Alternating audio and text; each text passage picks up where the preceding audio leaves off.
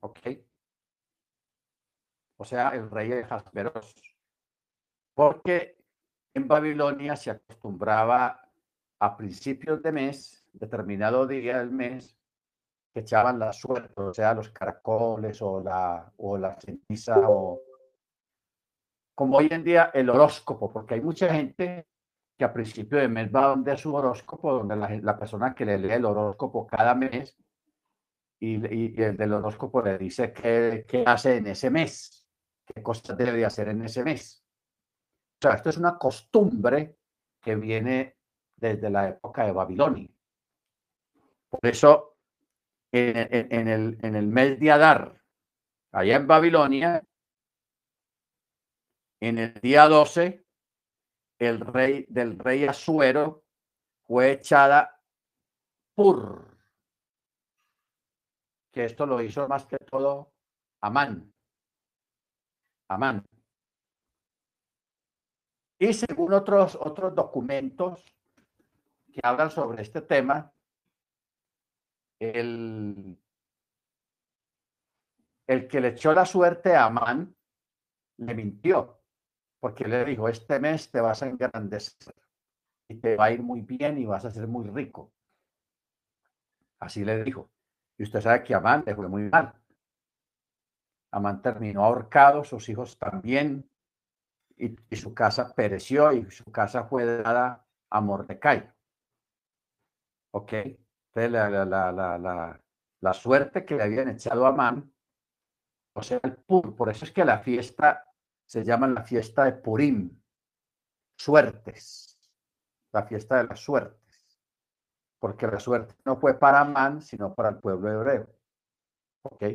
Bueno, hablando de lo que llama la palabra suerte. En otros decimos porque la bendición no fue para Amán, sino para el pueblo hebreo. ¿Ok? Baruch e, este asunto, hermano, de los, de los meses del año y de, la, de las suertes o del horóscopo tiene mucho que ver en, los relatos bíblicos, porque, por ejemplo, en el caso de, de Abraham, Abraham al que le habían leído la suerte y le había dicho que él iba a morir sin hijos. Abraham, que él ya estaba sentenciado a morir sin hijos. Y eso pudo haber sido cierto. Pero ¿qué pasó? Lo que ocurrió fue que como Abraham le creyó al Eterno, entonces el Eterno cambió su destino. El Eterno cambió su destino. ¿Ok? porque el único que puede cambiar nuestro destino es el eterno. Y lo cambia cuando uno se acerca a él. O sea, vamos a mirar esto bien, de una forma bien clara para, para que lo entendamos y no nos confundamos con este asunto. Toda persona desde que nace hasta que muere, su vida ya está escrita. ¿Ok? De eso hemos hablado. Está escrita en la Torah en forma codificada. Toda la vida nuestra está escrita. Pero, llamémoslo que está escrita en términos generales, no particulares. ¿A qué me estoy refiriendo a la parte particular? Está escrita a nivel general sin el Eterno o sin la Torá.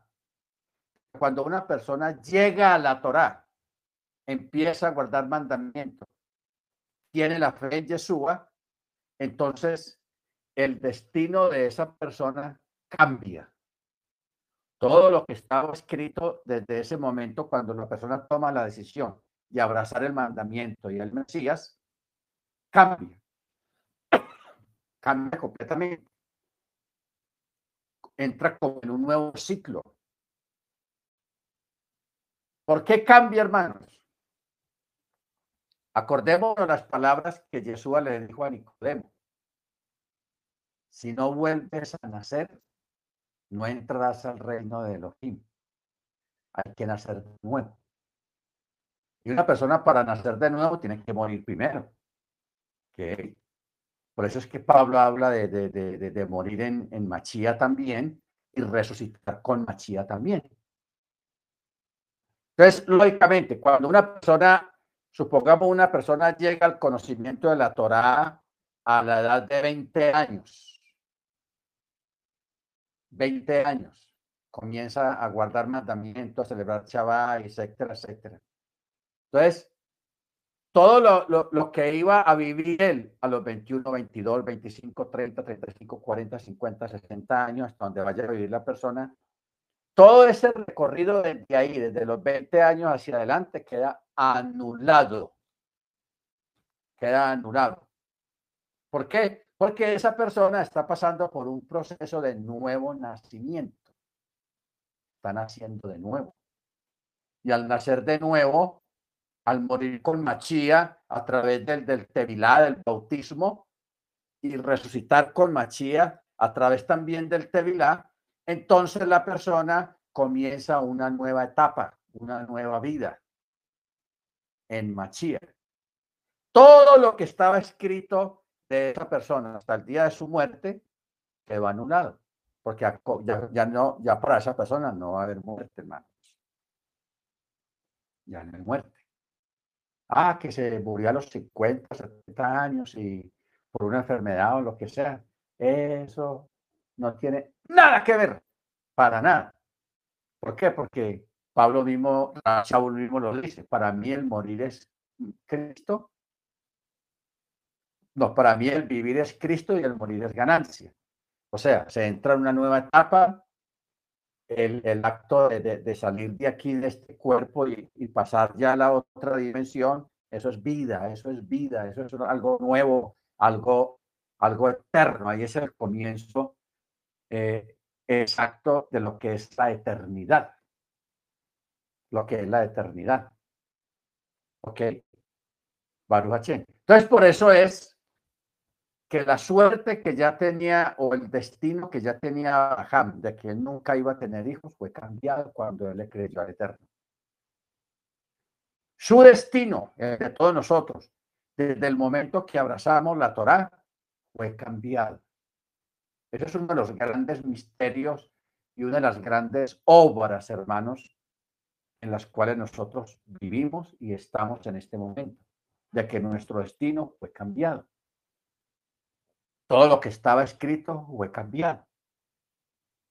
¿Ok? Eso es una cosa tenaz, muy tenaz, hermanos. Muy tenaz. Igualmente le pasó a, Amán. Amán cometió el error de meterse con el pueblo del Eterno. Y el que se mete con el pueblo del Eterno se mete con el Eterno porque el Eterno dice, lo que es con ellos es conmigo. Y ahí, ahí se peló. Ahí se peló. ¿Ok? Muy bien. Luego, hermanos, ah, tenemos esta parte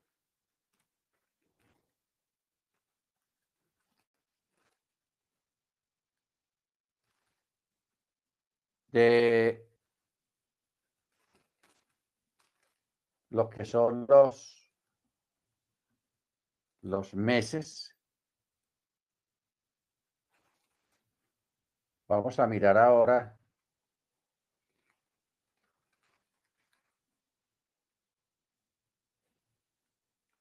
acerca de los libros que no quedaron en el canon. Aquí sí los vamos a tener todos. Aquí van a escuchar nombres, hermanos, que nunca había escuchado usted, pero sepa que esto es real. Esto es real. O sea, eh, el catolicismo conspiró y también parte del judaísmo conspiró porque despreciaron una cantidad de documentos inspirados, que son del Eterno. Porque esto del, pentate, del, del, del, canon, tanto el antiguo como el nuevo pacto, eso fue de hombres. Eso fue cosa de hombres, hermanos. ¿Ok? Entonces, nos, nos privaron de un material muy grande porque cuando uno estudia mucho la, la escritura, uno ve que hay unos vacíos. Pues la, la Biblia, la que usted tiene en la mano, hay, hay vacíos. Y uno dice, pero ¿por qué no encaja esto con esto? Ahí como que falta algo. Y claro, cuando uno tiene acceso a estos libros que no incluyeron en el canon, uno dice, ah, es que faltaba esto, claro. Bendito el Eterno. Entonces, los sefirot, o sea, los rollos de los patriarcas y profetas que no fueron tenidos en cuenta en el canon de la iglesia pagana, o sea, el catolicismo, en el concilio de Nicea en el año 325 por el emperador Constantino. El concilio de Alejandría fomentado por los clérigos paganos. Eh, y posteriormente el antisemita Marción, clérigo romano en el año 144. Marción, hermanos, fue un creyente que vino a, él vino a entrar a la palabra ya después de la muerte de todos los apóstoles.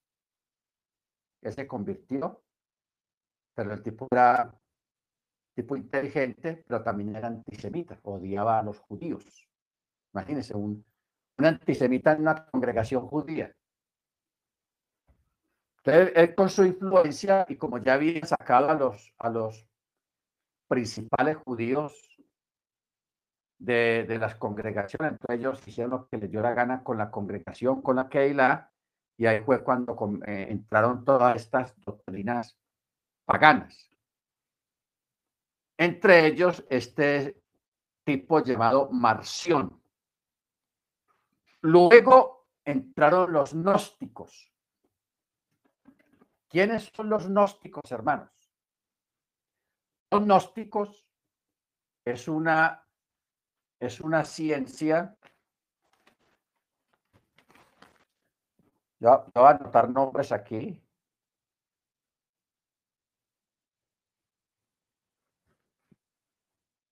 Es una ciencia que viene de Babilonia la gnosis, la ciencia gnóstica. La, ciencia gnóstica, eh, a través de los años, le han ido introduciendo otras ciencias paganas, claro, otras ciencias paganas, y hoy en día eso tiene muchas ramificaciones. Eh, tiene muchas ramificaciones, pero hubo un personaje en la época medieval llamado Zoroastro. Zoroastro. Este tipo creó una literatura gnóstica y le introdujo un montón de cosas al gnosticismo antiguo babilónico. Entonces, Ah,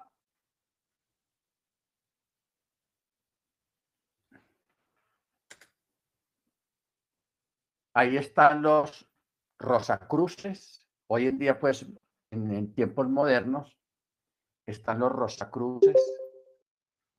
Está la, la gnosis babilónica. Está la gnosis eh, egipcia y está la gnosis masónica. O sea, eso se, volvió una revoltura de todo, hermanos. Porque cuando usted va a un templo masónico,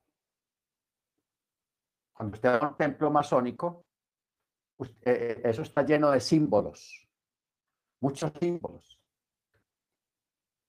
Pero usted ve que esos símbolos no son de una sola cultura, sino de varias culturas. Hay símbolos egipcios, hay símbolos babilónicos, hay vicios, eh, símbolos del sincretismo, o sea, el hinduismo, de los brahmanas. Luego lo revolvieron todo. Entonces, luego de, de este Zoroastro, se levanta un personaje más reciente que se llama Samael Aun-Beor. Así se llama, Samael Aun-Beor. Este tipo, hermanos, cogió y compiló, hizo algo lo que en el judaísmo hizo Maimónides, compiló todo el material del judaísmo y lo organizó.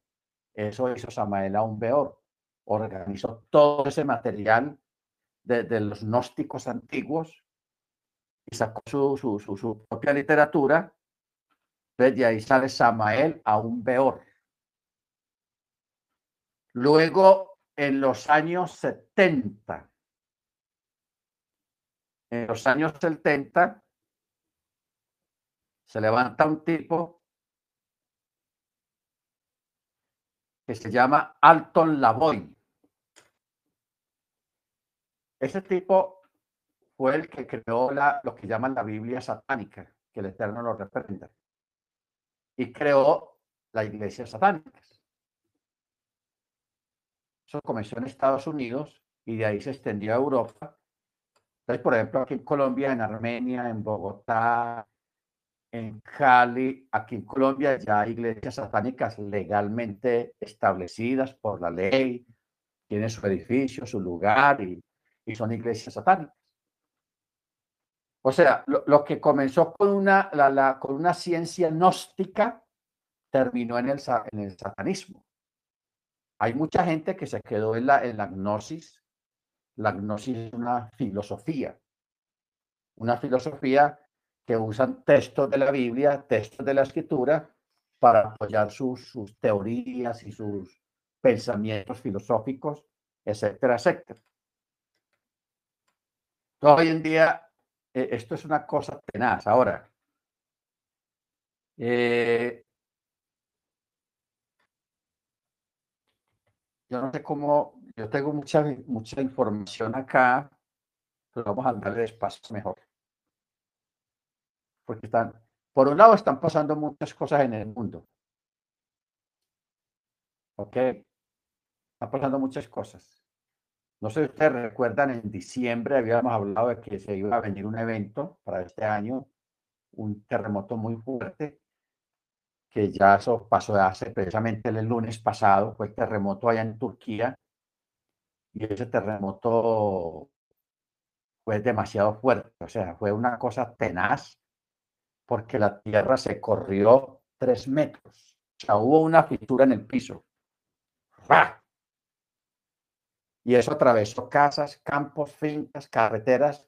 Entonces uno ahí ve las fotos de cuando que era, que era una carretera recta, de un momento a otro se fue tres metros hacia, se desvió tres metros hacia un lado, o sea que la carretera como que se, se a la mitad y quedó de, un lado a otro, o sea, quedó, antes era así, ahora quedó así, la, la autopista.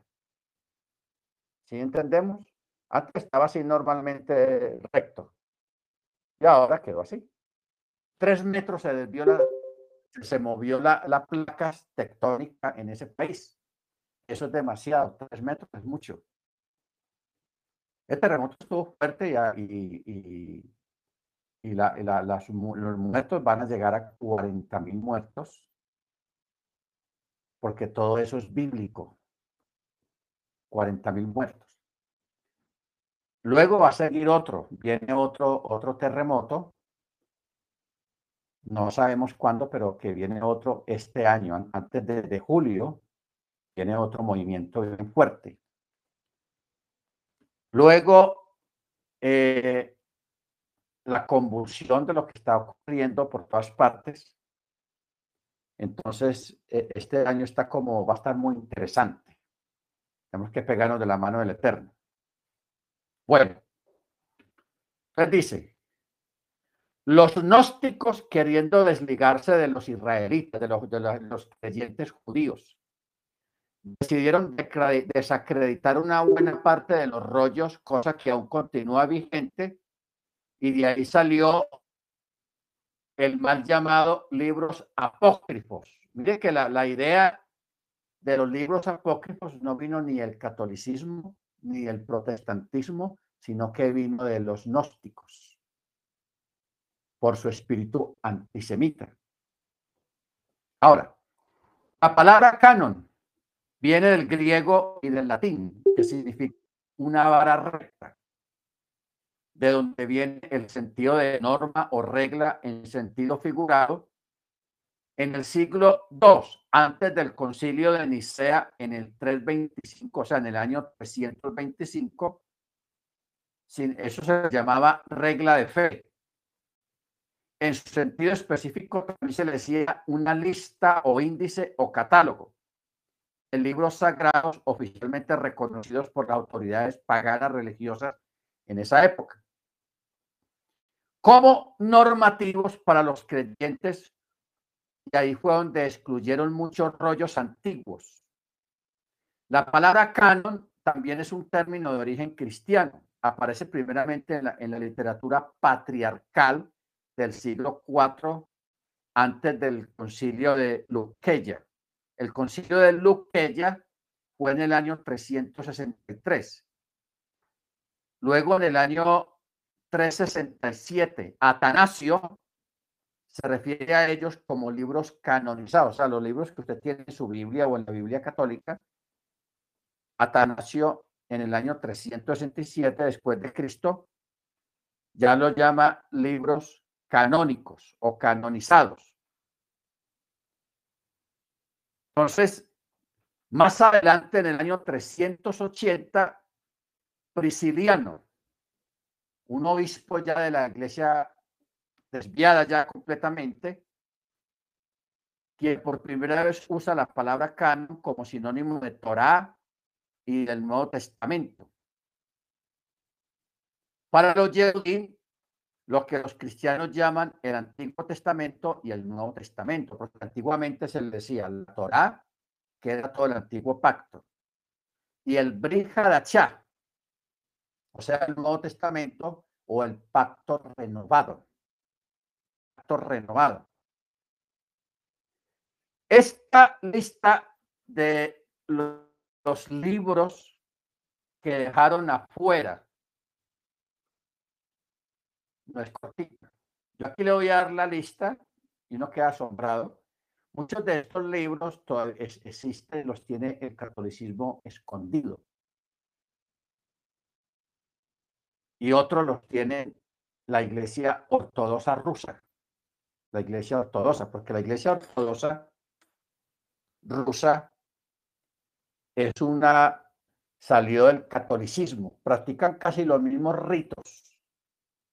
Simplemente que hubo una división, entonces la, iglesia ortodoxa rusa tiene su propio papa también por aparte, como así como la iglesia católica tiene su, su papa allá en Roma.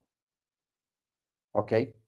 Entonces, la, Iglesia Ortodoxa rusa abarca lo que es Rusia, los Países Bajos, parte de Turquía.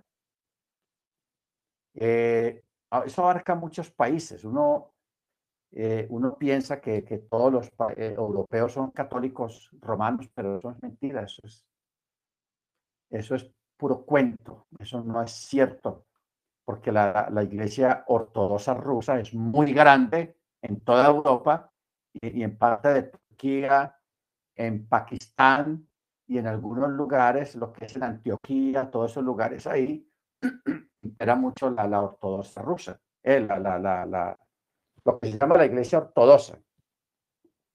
¿Ok? Bendito el Eterno.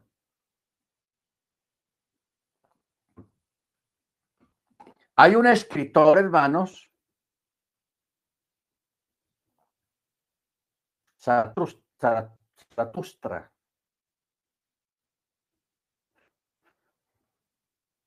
Este tipo Zaratustra es un personaje, hermanos, tenebroso. O sea, Hitler come chitos al lado de, este personaje, Zaratustra. O sea, hay unos personajes que usted no, no, lo, no, no los olvide. El Zoroastro, Samael Aún Beor, eh, Alton Lavoy y Zaratustra. Estos tipos son los artífices de lo que es la ciencia gnóstica. La ciencia gnóstica. Que de ahí se desprenden los rosacruces, se desprende los masones. Un día esto sacamos tiempo para hablar de, la, de lo que es los masones, porque eso pues tenemos, hay buen conocimiento sobre eso pues en Miami había una, un templo masónico muy grande, cerquita ahí de la casa. Yo a veces pasaba por ahí y me paraba a mirar los símbolos y los dibujaba en un papel y luego me iba a estudiar esos símbolos, porque esa gente tiene un montón de símbolos y hay que saber qué significan esos símbolos para uno, cuando se siente con un masón, uno saber hablar. Ustedes saben que la mayoría de los grandes gobernantes que hay en el mundo son masones. Los políticos, cantantes, millonarios, la mayoría de toda esta gente son masones.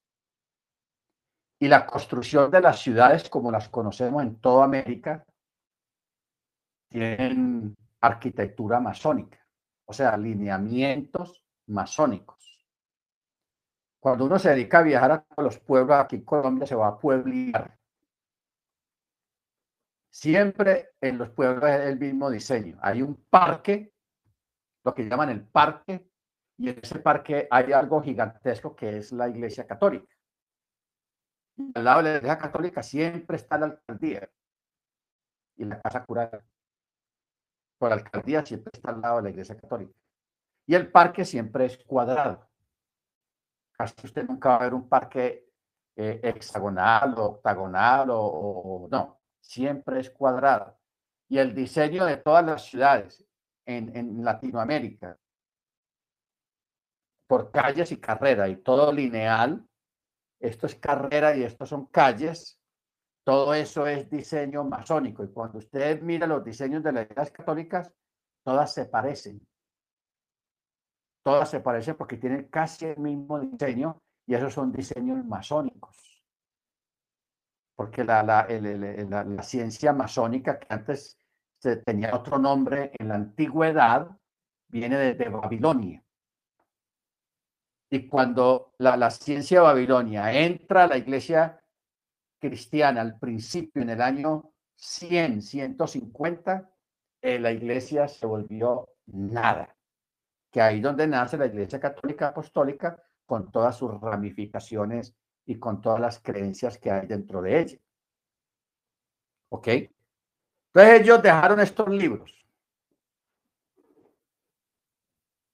El, las canciones de la espada. Hay otro libro que se llama eh, las profecías de Yahweh, las bendiciones de Isaac, las bendiciones de Jacob, las canciones de Moche, las canciones de Miriam. Y todo esto tienen citas donde se menciona esos libros implícitamente.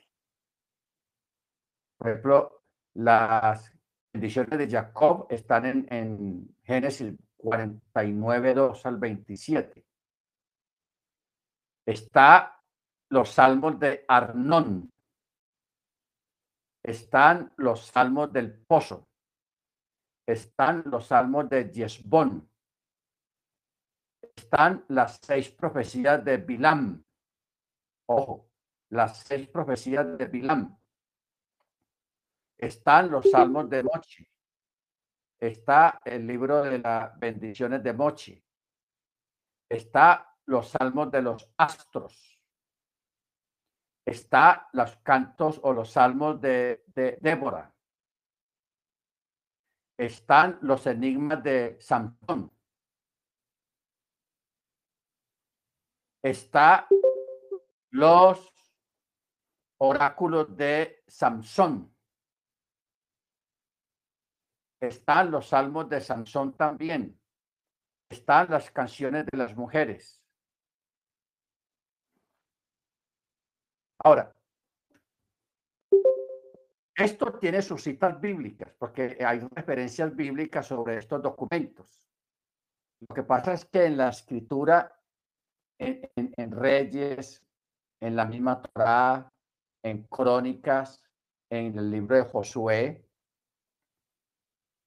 hay una referencia de esas cosas, pero ahí solamente hay una pequeña parte de lo que se dijo. Pero ahí no está todo lo que se dijo en el texto de su Biblia. Hay mucho material sobre eso. Lo que dijo, por ejemplo, cuando usted lee que a Sansón le hicieron, Sansón probó a los filisteos y a mucha gente con, con dichos. A ver, dígame en esta, esta, esta epopeya o, o este dicho, o, este acertijo, este acertijo. Entonces uno piensa que eso, ese solamente fue un solo acertijo que, Samson dijo, pero fueron cientos de acertijos que Samson creó en esa época para despistar a las personas, a los enemigos. Entonces, esos cientos de acertijos están en, quedaron en otros libros, en otros libros, por eso se llama los enigmas de Samson y las parábolas de Samson también. O sea, hay enigmas y hay parábolas y hay canciones de Samson. Y también hay uno que llama las canciones de las mujeres. ¿Ok? Luego está la, la Elijá o Elijá de David. ¿Por qué la Elijá de David? Por la muerte de Abner, porque esto es una historia tenaz.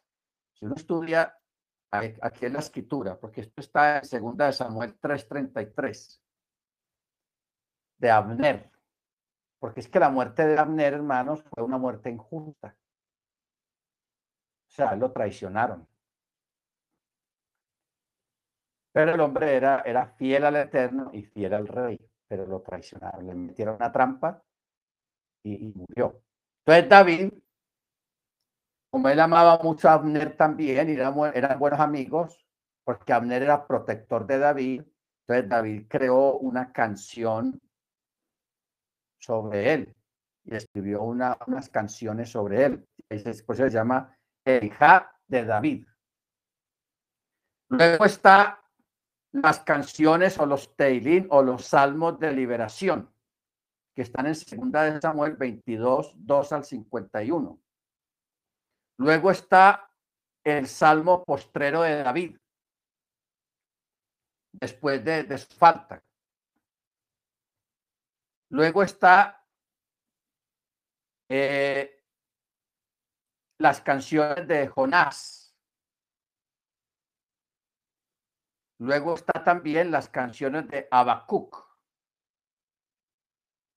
Luego está el libro de las guerras de Yahweh. Esto está en, en Midbar 21, 14 y 15, que mencionan el libro de las guerras de Yahweh. O sea, hay unos textos en la escritura donde dice, y estas cosas no están escritas en el libro tal y tal y tal y tal. Y hay otro texto que dice, y estas cosas no están escritas en, la, en las crónicas del vidente Ido eso lo vamos a ver acá. Por ejemplo, el libro del profeta Natán no está aquí en, el, Biblia, pero sí existió. Ese libro existe. Está mencionado en Segunda de Crónicas 9:29. Yo estoy andando como muy rápido, sin leer los textos. Vamos a mirar Segunda de Crónicas que aquí estamos hablando de cosas que no están en la escritura, si están referenciadas en la escritura. Segunda de Crónicas 9:29 dice,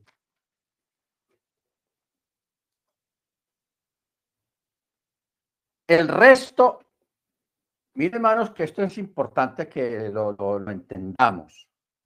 O sea, nosotros ya llevamos mucho tiempo estudiando. Ya es hora de expandir la mente, open mind, y entrar en otra dimensión de, conocimiento de las escrituras. Mira lo que dice este, este versículo, segunda de Crónicas 9:29, dice, el resto de los hechos de Salomón, los primeros y últimos, no están escritos en las crónicas del profeta Natán y también en la profecía de Aidas el Silonita y en la visión del vidente Ido contra Jeroboam, hijo de Nabat. O sea, aquí está mencionando tres libros, tres escritores que no quedaron en el canon del Antiguo Testamento, del Antiguo Pacto. Primero, las crónicas de un profeta que se llamaba Natán. Otro, la profecía de Ahías, el de Silonitor. Y otro, otro profeta del, del vidente Ido, con doble D, del vidente Ido, quien profetizó en contra de Jeroboam, hijo de Nabat. Entonces, miren que aquí, en, nada más en este texto tenemos tres documentos, tres libros escritos por tres personas diferentes que no quedaron, no quedó en el canon de la escritura. Empezamos por ahí. Bueno. Luego, en eh, segunda de Crónicas 13.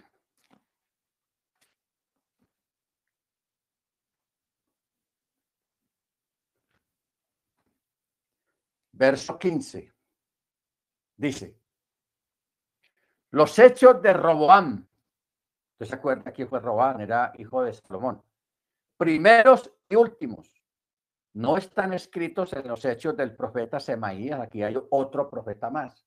Semaías se llamaba. Y, volvió a mencionar a, a Ido. Y del vidente Ido, según el registro genealógico, y todo el tiempo hubo guerra entre Roboam y Jeroboam. Durmió Roboam con sus padres y fue sepultado en la ciudad de David y su hijo Abías reinó en su lugar. Entonces aquí menciona otras veces dos escritores, al profeta Semaías y, al profeta Ido. Pastor, disculpe. Señora, bien puede, hermana. Shalom, pastor, buenas noches. Eh, estoy leyendo en Segunda de Crónicas, pero yo no veo eso, capítulo 13, no veo lo que usted está leyendo, no me coincide. ¿Será que estoy equivocada en? Eh, segunda de Crónicas 12, 15. Ah, es que usted dijo 13. Sí, yo había dicho 13. Sí, pastor. Entonces, por eso, porque me gusta señalarlos para tener unos argumentos, porque dicen, no, pero eso no está escrito. Eso, las citas, que eso es muy importante. Gracias, pastor. Disculpe la interrupción. Está bien. Si la primera cita está en Segunda de Crónicas 9:29. La segunda cita está en el libro de Crónicas 12:15. Luego, eh, hay otro libro que se llama Toledot la historia del rey David. Este libro está mencionado en Primera de Crónicas 27, 24. Vamos a ver. Primera de Crónicas.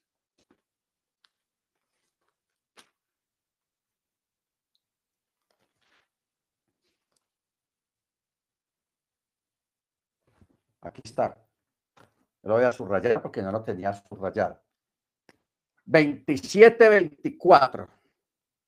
Mire usted que uno escarbando con, con, con cuidado, uno se va encontrando mucho material ahí en la escritura, hermanos. Esto es tenaz. Dice así, Joab, hijo de Sarbia, había empezado a contar, pero no acabó. Pues por eso hubo una explosión de ira contra Israel. Y así el número no fue puesto en el registro de las crónicas del rey David. Aquí menciona otro libro, en las crónicas del rey David. Este libro no está en el canon tampoco. ¿Ok? Crónica del rey David. Luego está el libro de la historia de Chelomo, o sea, de la historia de Salomón. Esto está en Primera de Reyes 1141.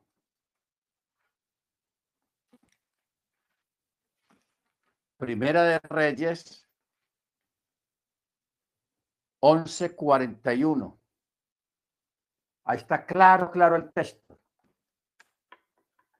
Dice, los demás hechos de Salomón, todas las cosas que hizo y su sabiduría, no están escritos en el rollo, eh, o sea, en el libro de las crónicas de Salomón. O sea, están las crónicas de David y las crónicas de Salomón. Otro libro más. Otro libro más. Tenaz. Muy bien, pero hay más. Hay otro libro que se llama el libro de las historias de los reyes de Yehudá. No, no de Israel, sino de Yehudá. Acuérdense que eran dos reinos. El reino de Yehudá al sur y el reino de Israel al norte. Entonces, el sur tenía sus reyes y el norte tenía sus reyes. ¿Esto dónde está? Primera de Reyes 15.7. Primera de Reyes 15.7. Hay que marcarlo otra vez. Hay que marcarlo. Dice, los demás hechos de Abías. ¿Quién es Abías? El hijo de Roboam, hijo de Salomón. Y todas las cosas que hizo no están escritos en el, en el libro de las crónicas de los reyes de Judá. Y hubo guerra entre Abías y Jeroboam. Entonces, este es otro libro, pero de los reyes de Judá de Yehudá. Ok. Luego hay otro libro, el, que yo decía ahora, el libro de las historias de los reyes de Israel. Ok. ¿Dónde está la cita? Primera de Reyes 1531. Primera de Reyes 1531 dice, los demás hechos de Nadab y todas las cosas que hizo no están escritas en el rollo de las crónicas de los reyes de Israel. Ok. Pastor, de nuevo, qué pena. Aquí dice la mía, dice que los demás hechos de Nadab y todo lo que hizo están escritos, no que no están escritos, sino que están escritos en los anales de los reyes de Israel. No sé si es que esta versión está mal, pero aquí dice que están escritos. No, porque aquí el texto, si aquí está, el esta textual, si está así. Los demás hechos de la... ¿Dónde estoy? Porque aquí hay otro libro nuevo. Ah, estoy en Primera de Reyes. 15, 31. 15, 31. ok. Los demás hechos de Nadab y todas las cosas que hizo no están escritos en el libro o en el Sefer de las crónicas de los reyes de Israel. Ahí está. Pero aquí me encontré otro. En esta misma página, capítulo 16, verso 14, dice, y los demás hechos de Elá y todas las cosas que hizo no están escritos en el rollo o en el libro de las crónicas de los reyes de Israel. O sea, este es otro, otro libro más. Ya llevamos como nueve libros, más o menos, nueve libros. Tanto de profetas como de crónicas, o sea, libros históricos. La palabra crónicas quiere decir historia o hechos. Muy bien. Eh, hay otro libro. Ah,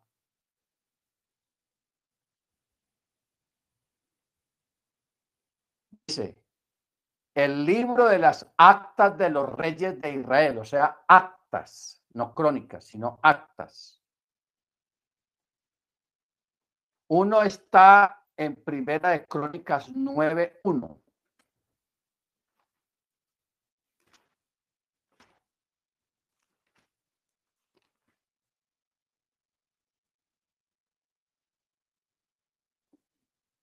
Primera de Crónicas 9, 1, 2.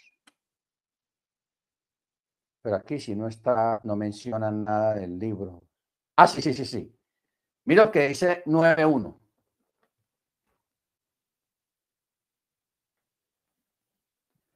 Todo Israel fue escrito por sus genealogías. Y aquí están escritos en el rollo, o sea, en el libro de los reyes de Israel. Y Judá fue llevado al destierro a Babilonia por su infidelidad. El libro de los reyes de Israel. Otro, este, este es un libro que ya se ha mencionado ya varias veces.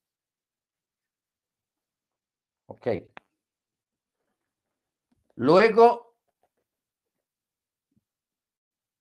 en Segunda de Crónicas 2034. No, 2034.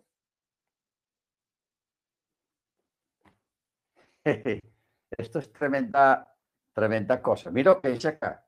Segunda de Crónicas 2034 dice, el resto de los hechos de Josafat, los primeros y los últimos, he aquí, están escritos en los hechos de Jehú, hijo de Ananí, que se hallan insertos en el rollo de los reyes de Israel. O sea, esto otra vez menciona el libro de los rollos de Israel, no de, de Judá. Cuando usted lea estas referencias de Israel o Judá, no se está refiriendo a todo Israel, incluyendo la tribu de Judá, no, solamente a las diez tribus que esto fue un inserto que hicieron, que hizo Jehú, hijo de Ananí, que se hallan insertos en el rollo de los reyes de Israel. Bendito sea el nombre del Eterno. Ok. Eh, luego dice los salmos de Chelomo.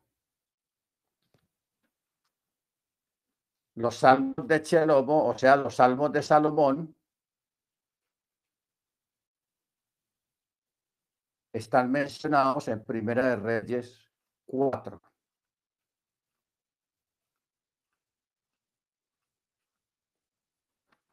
Primera de Reyes capítulo 4 verso 33.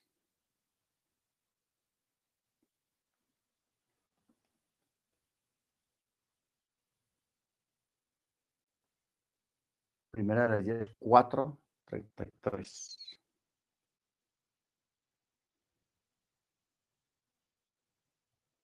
Pero aquí no está este texto, sí, no está bien.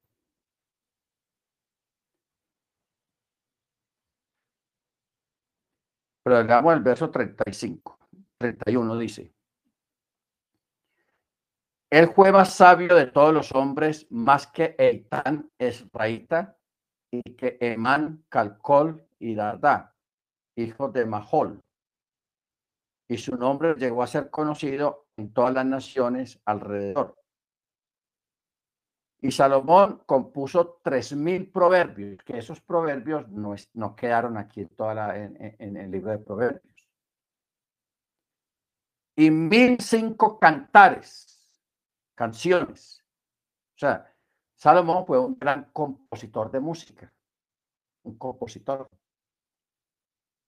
Compuso mil cinco canciones y compuso tres mil proverbios, o sea, dichos. Y dice, disertó acerca de los árboles, desde el cedro del Líbano hasta el hisopo que crece en la pared. Asimismo habló acerca de los cuadrúpedos, de las aves, de los reptiles y de los peces. Y de todos los pueblos venían para escuchar la sabiduría de Chelobo de parte de todos los reyes de la tierra que habían oído de su sabiduría. Pero la cita no está bien.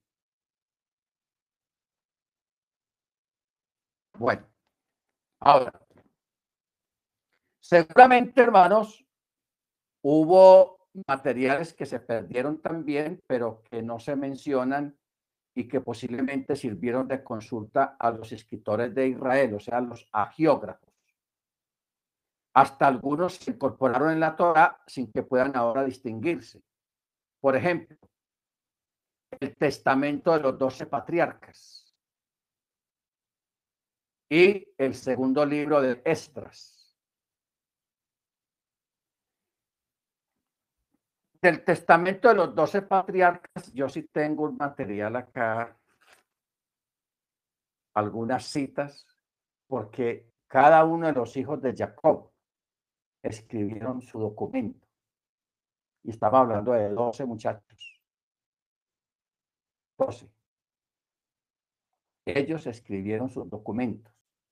Por eso hay un documento que se llama el Testamento de los Doce Patriarcas. Es, muchos de ellos existen todavía y hay, gente que los tiene guardados y son públicos. O sea, se pueden leer. Yo he tenido, yo he leído algunos pasajes de eso.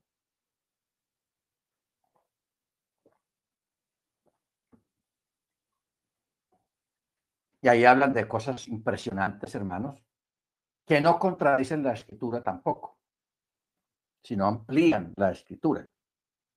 Baruch Y luego está el segundo libro de Esdras, porque el libro de Esdras sí existe aquí en la escritura, pero solamente un libro.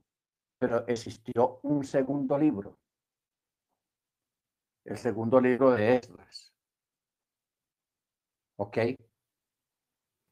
En la recensión luciánica de la Septuaginta, sí está el segundo libro de Estras, ahí sí lo pusieron. Por ejemplo,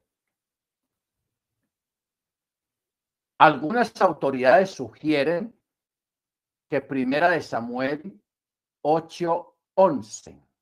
Vamos a ver. Primera de Samuel 8.11.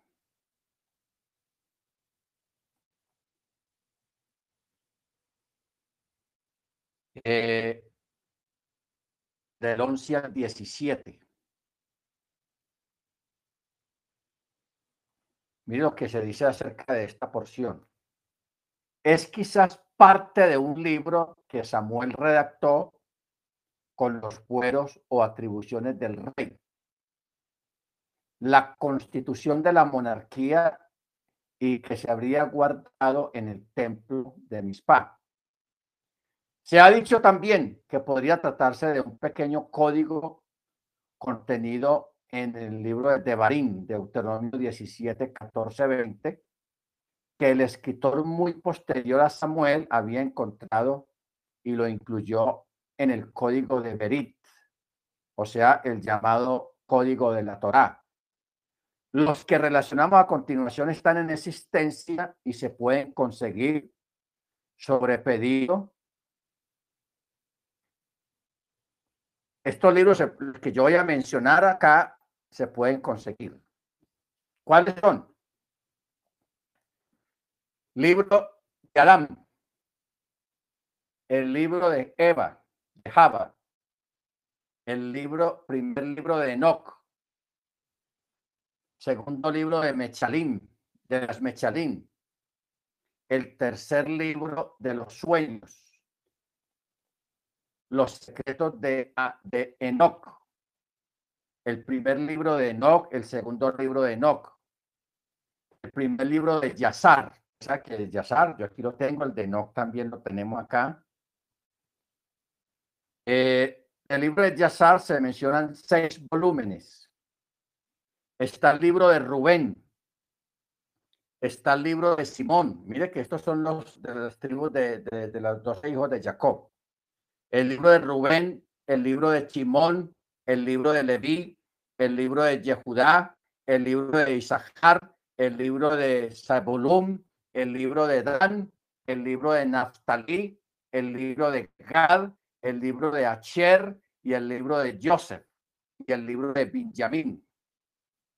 Estos 12 libros de los hijos de Jacob, que se llaman los, el testamento de los 12 patriarcas, se pueden conseguir hoy en día. Otro libro se llama La oración de Manasés. Otro se llama El primer Telín de Chelomo y el segundo Salmo de Chelomo. El libro de Esdra el libro de Dabar Esdra, las palabras de Esdra, el libro de Macabello, el segundo, el primero y el segundo, el libro de Elazar, el libro de Joseph, que ese lo tengo acá, el libro de Joseph, el carpintero, el libro de Tomás, el libro de Simón, Simón, o sea, de Pedro, otro libro. El libro de Jacob, el Sadik. Y el libro de Nakdimón. O sea, total de todos los libros que hemos mencionado y que no he mencionado todavía son 170 más los de Enoch, que son 364, para un total de 534 libros. O sea, el material, hermanos, es mucho.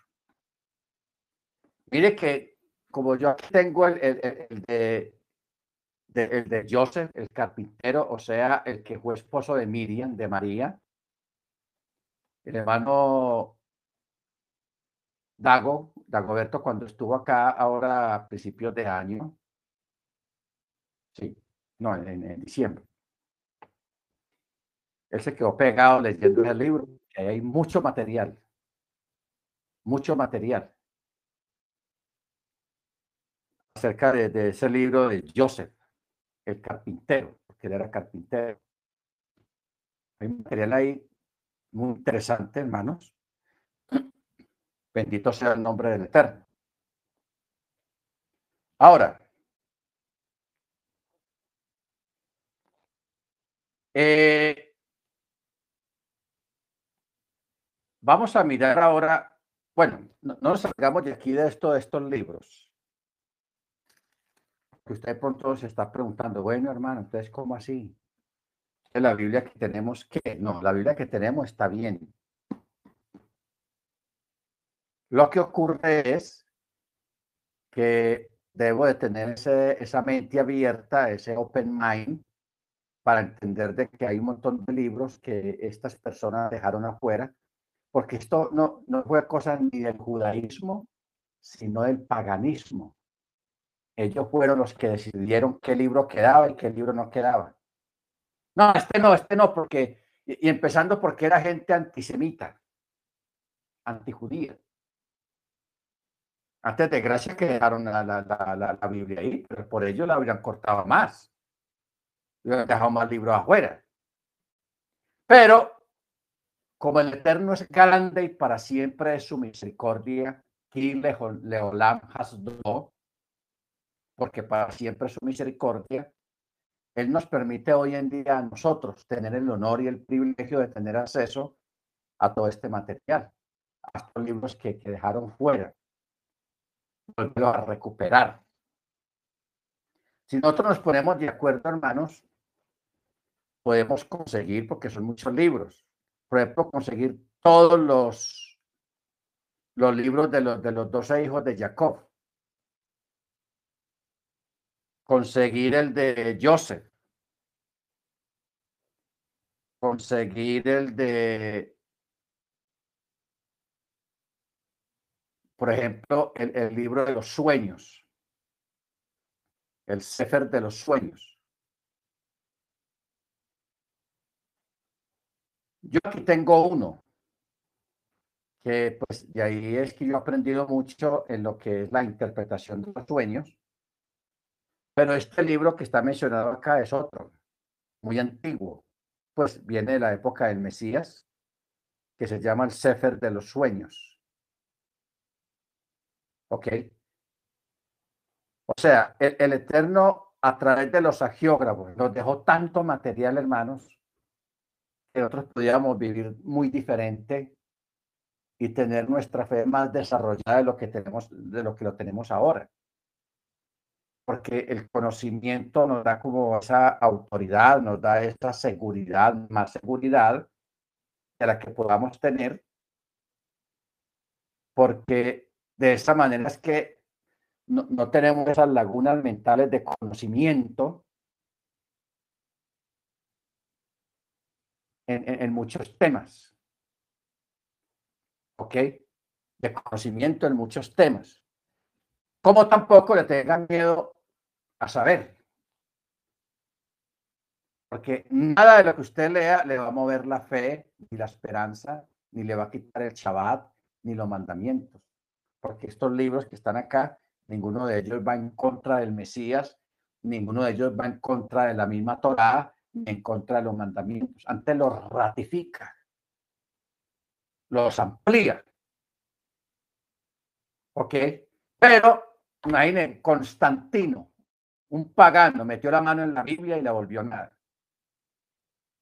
Luego viene Marción, un antisemita, un hombre con el espíritu de Amalek en su corazón.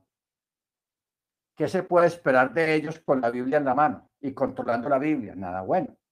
Luego está el catolicismo en conjunto, que hizo todo el daño que pudo en contra de las escrituras, quitando textos y poniendo textos de demás y, cambiando palabras para que digan otra cosa, para que se adapte a sus, a sus propias creencias. Eso es tenaz.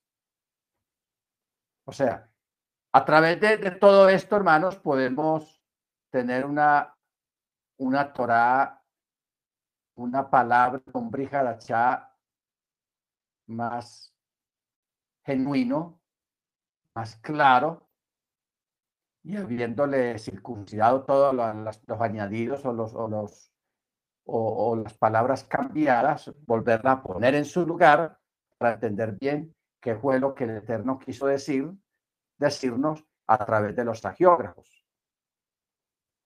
¿Ok? Baruch Hachem. Entonces, eh, de ahí, hermanos, que, por ejemplo,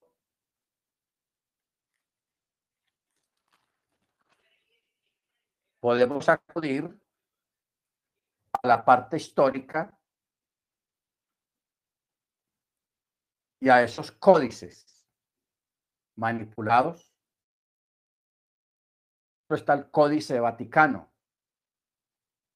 está el Códice Sinaítico, está el Códice Alejandrino, está eh, el texto mayoritario.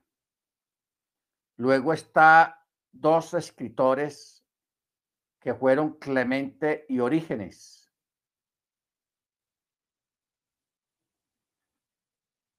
Clemente y Orígenes.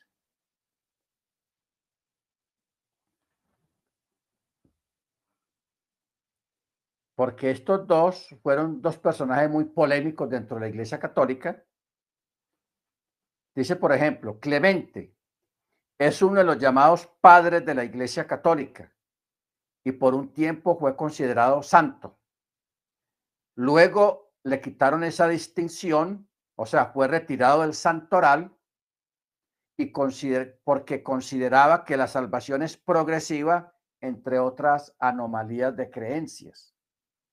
Orígenes se hizo castrar para no tener tentaciones sexuales y lo aconsejaba. O sea, él le decía a los, y ahí salió el celibato en la Iglesia Católica, de que los curas no se casan. Pero ¿qué pasó? Que las personas cuando se castran, médicamente hablando, eso provoca un desequilibrio hormonal. Por tanto, se vuelven afeminados, o sea, tienen, mueven las cosas como, como en forma afeminada y sufren trastornos psicológicos. Y este tipo es considerado uno de los padres de la Iglesia Católica. ¿Ok? Bendito sea el nombre del Eterno. Ahora, los datos negativos de estos códices, que son muy antiguos, pero muy manipulados. Mire cómo dice. No califican, o mejor dicho, están descalificados porque tienen más de 31 mil alteraciones. Ahora, ¿qué es un códice? Un códice es toda la Biblia, Antiguo y Nuevo Testamento, hablando pues a nivel católico, Antiguo y Nuevo Testamento. Entonces, por eso se habla del códice vaticano, el códice sinaítico, el códice alejandrino, que fueron códices, Biblias muy antiguas, escritas en en, en, el idioma antiguo, el, griego koiné, el griego antiguo. Pero, ¿cuál es el asunto? Que se hallaron 31 mil alteraciones. Eso es demasiado. 31 mil alteraciones textuales. No sirve. ¿Qué son, ¿Cuáles eran las alteraciones? Cambiaban las palabras cambiaban las palabras. Donde debía decir uno es, ponían otra palabra. O sea, ¿cuáles eran esas alteraciones? Eran alteraciones tratando de desacreditar de que el Eterno es uno solo y tratando de dar a entender de que hay una Trinidad. ¿Ok? Porque es que la Trinidad viene de esas alteraciones que hay en los textos en estos códices, en estos documentos antiguos. ¿Ok? Porque el catolicismo es politeísta, completamente politeísta, cree en muchas divinidades, muchos dioses. Y elevan a los creyentes que sobresalieron en algunas cosas a santos. Claro, usted dirá, ah, pero hermano, es que la Biblia dice que todos somos santos, sí, señor. La Biblia, la escritura dice que todos todo creyente santo. Pero es que elevaban a estas personas a que eran adorados. Les prendían velitas y le hacían rezos para que intercedieran delante del Eterno por, por el adorador. Eso es idolatría. Eso es idolatría. ¿Ok? Entonces, Por eso hay que tener en cuenta eso. Hay 31 mil alteraciones. No hay una estadística numérica acerca del, texto alejandrino, pero fácilmente puede igualar a los otros. Alguien calcula que hay como 6 mil en el códice alejandrino.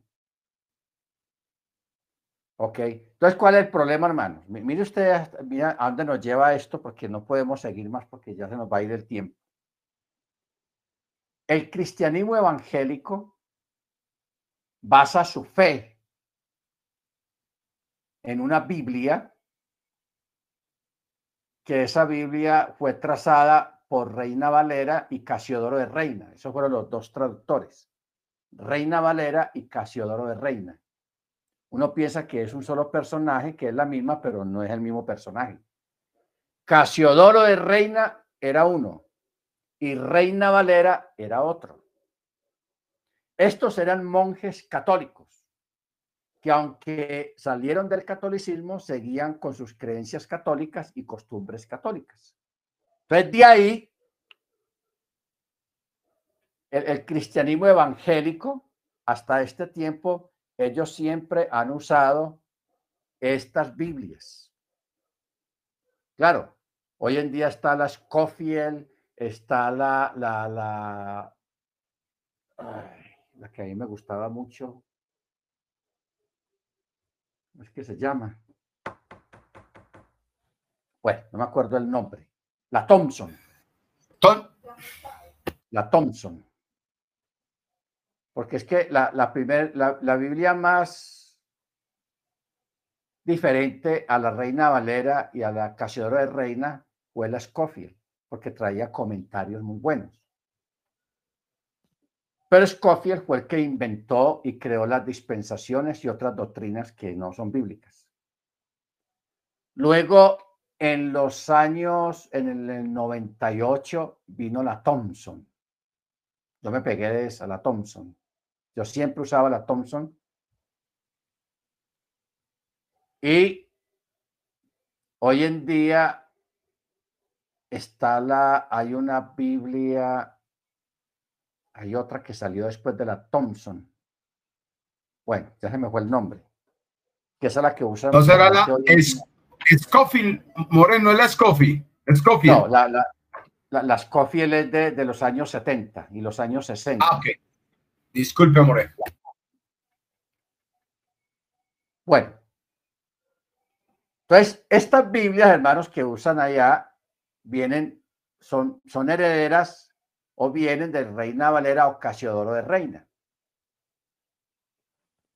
Una manipulación, son Biblias completamente manipuladas, son 31 mil alteraciones. Eso es demasiado. 31 mil alteraciones en, en las palabras. Entonces, ¿qué ocurre? Que allá en el mundo evangélico cristiano hay gente que está poniendo su fe en doctrinas que están basadas en textos que fueron cambiados, que fueron manipulados, que no son reales. Eso es grave. Eso es grave. Yo por eso, hermanos, sin miedo, sin ningún temor, sin nervios, yo les enseño, les explico a todos ustedes todas estas cosas, la realidad de las cosas. Si usted tiene algo que argumentar o hacer apologética, y decirme, hermano, usted está equivocado, ese versículo no es así, ese versículo no está ahí o tal cosa, usted lo puede hacer. O sea, nosotros no somos una comunidad que donde se imponen las cosas, sino que usted tiene el derecho. Mire que yo le estoy dando nombres de libros y de cosas que se pueden conseguir o las puede bajar por internet si se pueden bajar y usted las puede leer. O sea, yo no le impido no le impido nada. Eh, lo único que, bueno, no, no hablemos de eso. Eh, hay unas cosas que sí no se pueden leer, pero no están en no, no son cosas de la escritura, sino de otras cosas afuera. Bueno, entonces, hermanos, ah, vamos a parar acá y el miércoles, mediante el cielo, seguimos con esto, porque vamos a entrar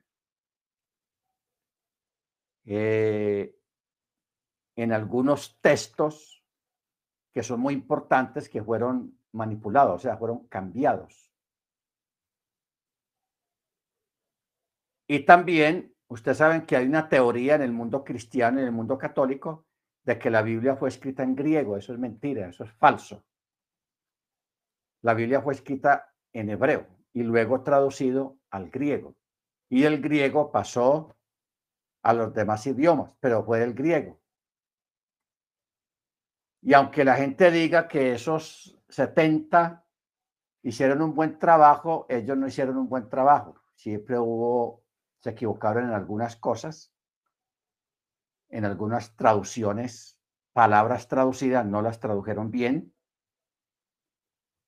Y luego, ya cuando la Biblia cayó en manos de Constantino y todo eso, ellos basaron toda su literatura y toda su creencia en el texto griego y ahí comenzaron a manipularlo. Por eso nosotros estamos regresando al texto hebreo. ¿Ok? Al texto hebreo. Bendito sea el nombre del Eterno. ¿Ok?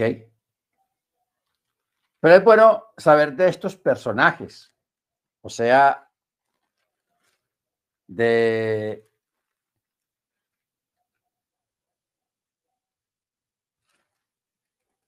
estos personajes antiguos, como lo fueron Tácito, Suetonio, Eusebio, Epifanio, Jerónimo, Orígenes, Ireneo, Papías, Plinio y el mismo el que fue testigo de la, de la, de lo de la destrucción de Jerusalén, Josefo. Josefo. Es bueno saber lo que ellos dijeron para que tengamos un cuadro, hermano. Nosotros necesitamos tener un cuadro bien organizado en nuestra mente para que no hayan lagunas ni vacíos a nivel histórico y a nivel escritural en nuestra mente para que nuestra fe esté bien fundamentada y bien, o sea, que tenga un piso sólido, un lugar sólido que usted pueda conversar con cualquier persona, con cualquier teólogo, porque esto que hablamos hoy, hermano, esta noche, no lo conocen los pastores cristianos, no saben nada de eso, porque en los institutos, en las universidades de teología, no enseñan esto que, vimos esta noche. Allá no lo enseñan. O sea que ellos están muy atrasados en noticias y usted está muy adelantado en noticias. Amén. Muy bien. Vamos a parar aquí, hermanos. Hermana Senia es tan amable y nos dirige la oración. Hermana Senia, bendíganos con su oración, es tan amable.